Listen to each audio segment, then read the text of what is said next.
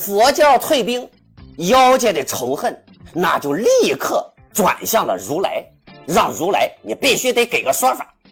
如来拿到了蟠桃，但是名额却很有限，灵山要吃，他招来的那些妖界也要吃，这可咋办呢？考验如来智慧的时候到了。蟠桃怎么分呢？就那么一个馒头，那怎么分？他也喂不饱一千多人呢。如来采取了抓大放小的方式，有一部分人必须得牺牲掉了，但放弃的这一小部分人，那也不是彻底的放弃。如来呀，告诉了他们一个方法，也可以长生，和吃蟠桃啊是一样一样的。干嘛呢？说吃人。可是道教一看，你们吃人，那就太好了，吃人犯法呀。那对于天庭来讲，那叫什么？哎，那叫执法，义不容辞。吃人的妖怪，那就是死路一条。那活下来的呀，叫命大。同时呢，佛教出了个政策，什么政策呢？鼓励内部创业。其中，狮驼岭的狮驼国就是创业的杰出代表。人家吃人肉啊，不但能长生，而且还开源节流，不用组织操心。所以狮驼国存在五百多年，那也是有原因的。那么咱再回到蟠桃的问题上，那就是抓大放小，蟠桃还是不够分，那咋办呢？如来又有了大胆的创意，什么创意啊？就是让罗汉转世，然后呢吃转世的罗汉肉。我自己吃自己总没毛病吧？我吃人犯法，我吃自己总不犯法了吧？而且转世的罗汉肉，那肯定比普通的人肉那不得好得多吗？交合之气那不也更多吗？因为他们元阳未泄呀。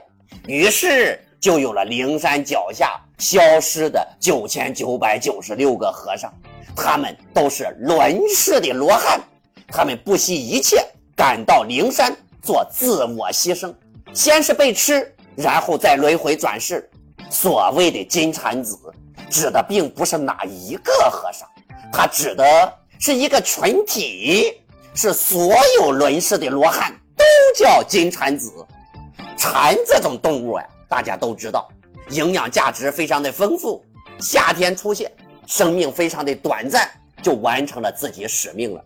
使命完成之后，他生命就完结了，完美的代表了轮世和尚的一生和宿命。每一批轮回的罗汉都会选择一个作为金蝉子的代表，唐僧只是众多轮是罗汉当中的一个，他只是有幸获得了这个称号罢了。